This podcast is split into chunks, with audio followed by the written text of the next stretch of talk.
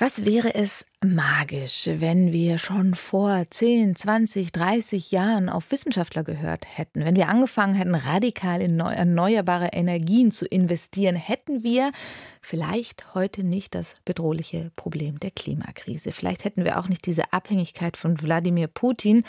Hätten wir gestern schon Lösungen gefunden und ja, auch sie befolgt, wären wir heute woanders. Vielleicht. Hilft aber eh nicht, der Zug ist abgefahren.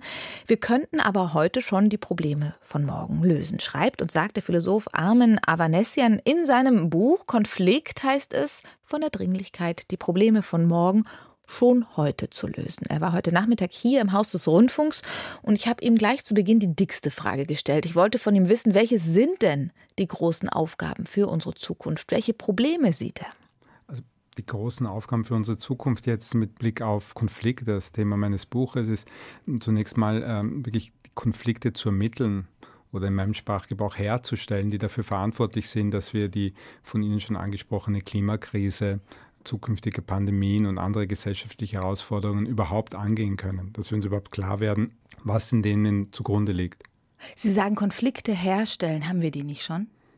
Wir, haben, wir verwenden den Begriff äh, quasi inflationär, aber das ist für mich eher ein, ein, Hinweis darauf, dass wir nicht genau wissen, wann es sich um Konflikte handelt äh, oder um einen Krieg, um einen Streit, äh, um eine Petitesse, die wir mit unseren Nachbarn äh, uns über den Gartenzaun vielleicht äh, streiten und so weiter. Äh, Konflikte für mich sind, sind etwas viel Fundamentaleres, Zentrales und zwar sind sie zentral für die Gesellschaft, in der wir leben, die, die Persönlichkeiten, die wir sind. Und darüber müssen wir uns äh, im, im, Klaren werden, dass äh, die zentralen Konflikte, die wir haben, zu uns gehören und nicht so einfach äh, zum Verschwinden zu bringen sind. Können Sie solche Konflikte benennen? Ich halte mich jetzt einfach an, an, an, das Beispiel, das Sie genannt haben, den Klimawandel oder Sie nannten die Klimakrise. Krise, das verweist ja darauf, dass etwas Kurzfristiges ist, das bald wieder vorbeigeht. Ja? Eine Krise ist sozusagen etwas Temporäres. Da bin ich mir nicht so sicher. Ich denke, der Klimawandel hat, hat uh, tiefer liegende Gründe.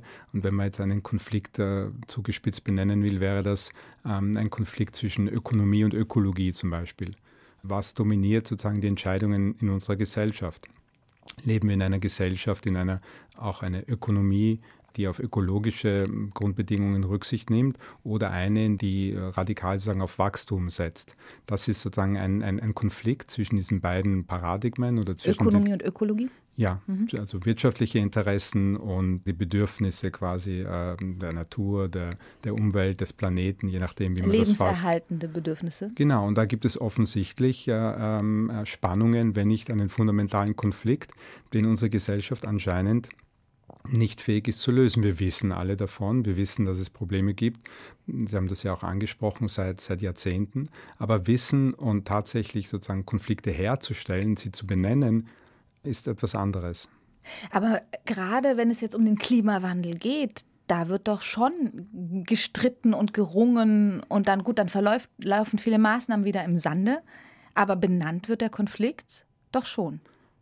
Es wird äh, benannt, äh, dass wir etwas tun sollten gegen äh, die Klimaerwärmung. Aber es wird davon ausgegangen, zum Beispiel von, von immer noch der großen Mehrheit an, an Politikern, Parteien, Institutionen, dass wir eigentlich die Werkzeuge dafür haben, ja, dass wir die technologischen Bedingungen etwas verbessern müssen, mehr grüne Technologien, dass wir die, die demokratischen Institutionen dafür haben. Das ist noch immer der Mainstream, sozusagen, dass wir grundsätzlich an der Art und Weise, wie wir leben, wie wir unser Gemeinwesen organisieren, nichts ändern müssen. Zugleich gibt es immer mehr, auch jüngere, immer radikalere Bewegungen, die das nicht so sehen zum Beispiel Extinction Rebellion oder. Ähm die nicht Teil des sozusagen parlamentarischen, der demokratischen äh, Parteiinstitutionen äh, mhm. sind. Mhm. Sie schreiben in Ihrem Buch Konflikt sogar von einer ausgesprägten Scheu vor Konflikten, die unsere Gesellschaft eben prägen würde. Woher kommt die Ihrer Meinung nach? Ja, das ist ja das Interessante, dass wir zugleich den Begriff sehr häufig verwenden, um nicht zu sagen inflationär verwenden und, äh, wenn, wenn Sie das ein bisschen verfolgen, immer auch äh, damit verbunden ist, dass eine Partei der anderen vorwirft, dass sie einfach eigentlich konfliktunfähig wäre, äh, sich mit anderen Meinungen nicht auseinandersetzen würde. Und zwar quer durch das äh, Spektrum der politischen Positionen. Also die Linke wirft der Rechten vor, dass sie Alterität oder ähm, andere Meinungen sozusagen ausschließt. Die konservativeren äh, Kommentatoren werfen der Linken vor, dass sie alle empfindliche Schneeflöckchen sind und Cancel-Politik Also man geht gleich betreiben. auf die Metaebene. Ähm, ne, man sagt, dass die andere Seite sozusagen keine anderen Meinungen zulässt und ausschließt und Konflikte sozusagen unmöglich macht. Das heißt, es ist zugleich ein Kampfbegriff. Es gibt einen inflationären Gebrauch von Konflikt und den Vorwurf, der ja eigentlich paradox ist, dass wir immer konfliktunfähiger werden. Es gibt immer mehr Konflikte, aber wir sind unfähig, sie auszutragen oder auszuhalten. Sie haben vorhin davon gesprochen, dass jetzt eben zum Beispiel die Parteien einander äh, gegenüberstehen und sich gegenseitig immer nur vorwerfen, was man nicht mehr sagen darf oder nicht mehr benennen darf oder ähm, jeder die Meinung des anderen nicht aushalten würde oder zulassen würde. Was wäre denn da ein Weg raus? Ich denke, dass angesichts der massiven äh, Probleme und Sie haben von Krisen gesprochen, aber Herausforderungen für unsere Gesellschaft, es notwendig ist, dass wir überhaupt ein, ein Einverständnis darüber finden, was denn die zugrunde liegenden Konflikte sind. Ob das jetzt äh, Pandemien sind, nach welchen Kriterien entscheiden wir denn überhaupt, wie wir mit Pandemien umgehen? Wer hat denn überhaupt noch ein Wissen, dem folgend äh, zu entscheiden ist, irgendwelche künstliche Intelligenzen, jüngere Generationen, die etablierten Parteien? Das ist gerade sozusagen sehr stark in Bewegung, weil es neue sozusagen Player gibt im Feld. Es gibt künstliche Intelligenzen, die uns sagen, in drei Monaten passiert möglicherweise das, wenn ihr nicht dieses und jenes tut dass wir dann äh, nach Kriterien sozusagen umsetzen, die selbst wieder umstritten sind. Zum Schutze der Alten, im Dienste der Jungen oder nicht oder anders. Und das äh, ist sozusagen äh, diverse Phänomene, die, denke ich, im 21. Jahrhundert neu sind, weil wir sozusagen mit, wie ich es nenne, planetarischen Phänomenen zu tun haben. Also Pandemien, Klimawandel sind nicht mehr staatlich oder nationalstaatlich allein äh, zu lösen. Und es gibt ganz neue Formen von Wissen und Informationen, die mit ins Spiel kommen, die uns als Einzelnen, aber auch unsere etablierten demokratischen Institutionen äh, überfordern. Also wir haben noch keine demokratischen Umgang zum Beispiel mit den Informationen künstlicher Intelligenz gefunden, die wir aber zugleich brauchen, um Pandemien, zukünftige Pandemien oder den Klimawandel überhaupt mhm. anzugehen. Das meine ich mit sozusagen auch der Notwendigkeit, Konflikte herzustellen, uns überhaupt klar zu werden, welche äh, Institutionen denn in Zukunft entscheiden sollen und anhand welcher Kriterien. Und diese Auseinandersetzung muss unsere Gesellschaft mhm. führen. Und sie macht gerade scheinbar, oder es wirkt so, als, als würde die Gesellschaft in eine ganz andere Richtung gehen, wenn man sieht, dass die Nationalstaatlichkeit, also das wieder enger werden oder zu gucken, okay, wir, wir schauen auf unser Land zuerst, das wirkt ja dem entgegen ja, wir führen viele absurde Debatten, ob es jetzt ein China-Virus ist und ob äh, irgendwelche Demonstranten mhm. gegen den Klimawandel nicht diskutieren äh, dürfen, weil sonst Krankenwegen nicht durchkommen. Das ist gerade in das, Berlin gewesen, ja, ja. Das kann man sozusagen alles diskutieren, aber äh, fundamental für unsere Gesellschaft ist doch, wie äh, organisieren wir unser Gemeinwesen, nach welchen Kriterien. Und zwar nicht das nationalstaatliche, sondern international, global gesehen. Ich würde sagen, eben planetarisch. Und mit Planeten meine ich, dass wirklich unser, was wir früher die Erde nannten, überzogen ist von, von, von ganz neuen Sensorien, die uns ständig neue Daten, Informationen liefern, die von künstlichen Intelligenzen wieder weiterverarbeitet werden. Und wir müssen uns die Grundfragen sozusagen unserer Gesellschaft stellen, äh, wie, wie wir uns organisieren.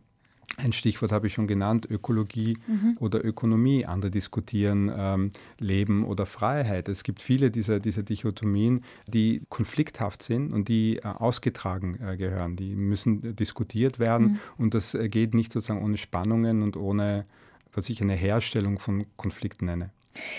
Sie lenken im Buch den Blick jetzt nicht nur in die Zukunft oder auf die Gegenwart, sondern auch in die Vergangenheit. Ähm, die großen Philosophen Hegel, Kant oder der Psychologe Freud. Was können wir von denen denn über den Konflikt lernen oder über unseren Umgang mit Konflikt? Also zunächst mal fand ich es interessant, dass es sozusagen der Begriff so viel gebraucht wird und eigentlich keine klare Definition gibt, nicht?